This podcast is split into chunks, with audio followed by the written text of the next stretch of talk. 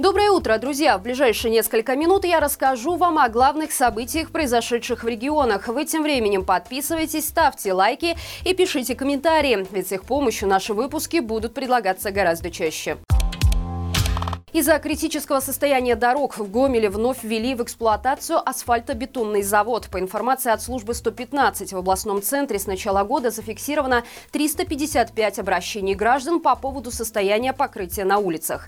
А диагностика областных дорог республиканского значения показала, что в ремонте нуждается почти половина. Это 1100 километров трассы. Возникшие проблемы на дорогах города сегодня решают временным способом. Именно из-за масштаба дорожных проблем было принято решение снова запустить завод, который находится при облдорстрое. Сообщается, что мощностей предприятия должно хватить для решения возникшей проблемы, а специальные добавки, которые будут использоваться в смеси, позволяют сделать асфальт более устойчивым к температурам.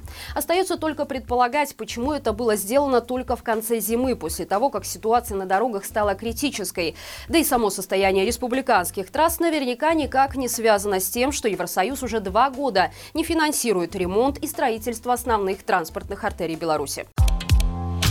Продолжаются гастроли 6-й отдельной гвардейской механизированной бригады по Гродненской области «Шапито», которая уже успела посетить несколько городов регионов, приурочена к 105-летию вооруженных сил Беларуси.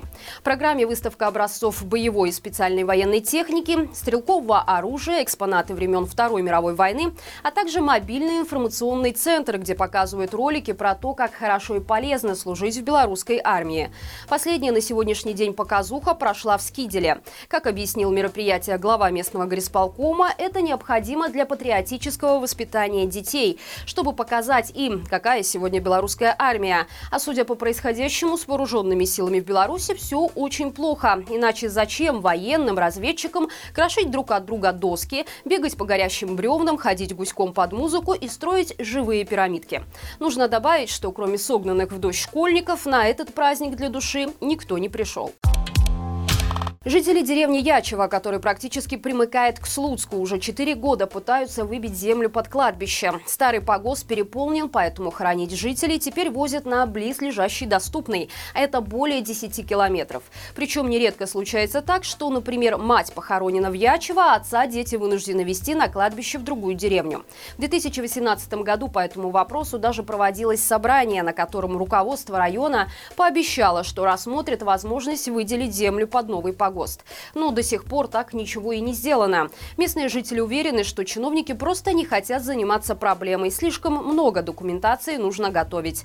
Старое захоронение по периметру граничит газопроводом и пахотными землями, а это особо охраняемые в Беларуси территории. Причем кладбище далеко не единственная проблема деревни. За последние годы здесь были закрыты все инфраструктурные объекты. И если раньше детей к месту учебы в город возил автобус, то теперь ребята вынуждены и в снег, и в дождь идти до школы пешком 3 километра.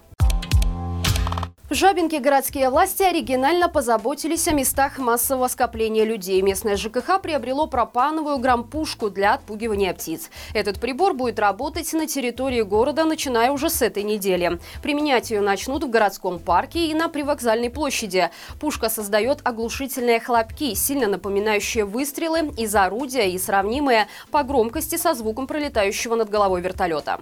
Сообщается, что залпы вреда птицам не приносят, но очень сильно пугают убивают. Одного выстрела достаточно, чтобы сполошить тысячу ворон. Дальнобойность звука более одного километра, а площадь действия полтора гектара. В связи с этим коммунальщики просят жителей не пугаться. Как часто ее будут использовать, не сообщается.